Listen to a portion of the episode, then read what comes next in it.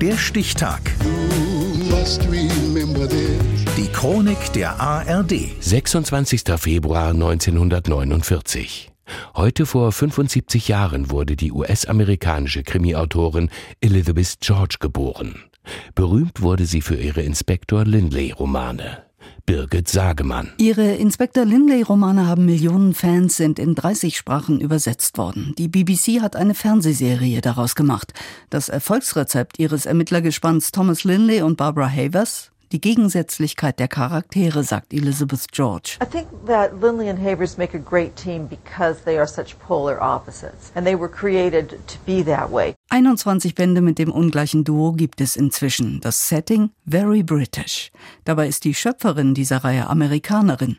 Aber mit Supermodel Twiggy, den Beatles und Shakespeare fing es an. Schon als Teenager in den 60er Jahren hat Elizabeth George ein Fable für England und ist fasziniert vom britischen Akzent ihrer aus Manchester stammenden Mitschülerin Angela.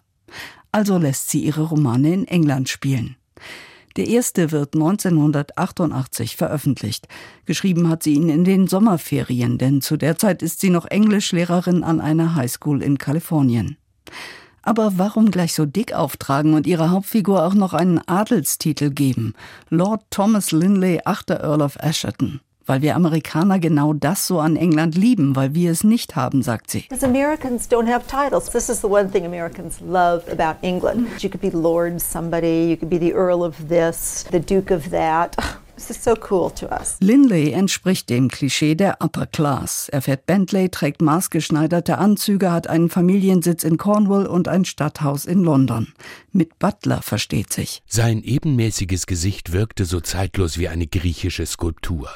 Er strich sich das blonde Haar aus der Stirn, stellte sein Champagnerglas auf den Tisch in der Nähe. Er war der schönste Mann, den sie je gesehen hatte. Sie verabscheute ihn. Sie ist Barbara Havers. Sie kommt aus einer Arbeiterfamilie, fährt einen rostigen Mini, legt keinen Wert auf ihr Äußeres und gibt sich ruppig. Barbara Havers war eine entschieden unattraktive Frau, die es aber auch geradezu darauf anzulegen schien, so zu wirken. Der schmallippige Mund war in ständiger Missbilligung zusammengekniffen. Lindley verkörpert alles, was Havers verachtet. Privatschulbildung, Studium in Oxford, ein hochherrschaftlicher Stammbaum. Trotzdem wird aus der anfangs widerwilligen Zusammenarbeit der beiden Ermittler im Laufe der Romanreihe eine Partnerschaft was nicht heißt, dass es die Gegensätze nicht mehr gibt. Barbara Havers zu schreiben macht mir großen Spaß. Sie ist so respektlos und kantig.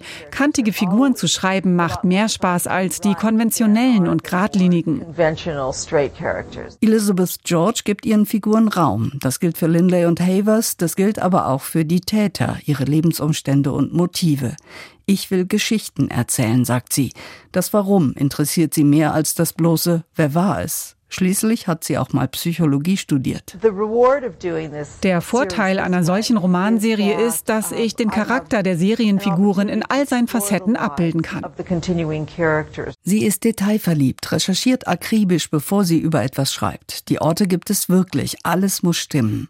Das geht so weit, dass sie in einem Fall nochmal nach England reist, weil sie mit Hilfe von Google Earth im fertigen Manuskript einen Fehler entdeckt hat. Eine künstlerische Freiheit aber erlaubt sich Elizabeth George doch.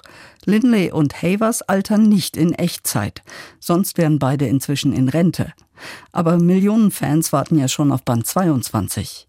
Heute feiert die Frau, die von der New York Times zur Meisterin des englischen Kriminalromans gekürt wurde, ihren 75. Geburtstag. Der Stichtag. Die Chronik von ARD und Deutschlandfunk Kultur. Produziert von Radio Bremen.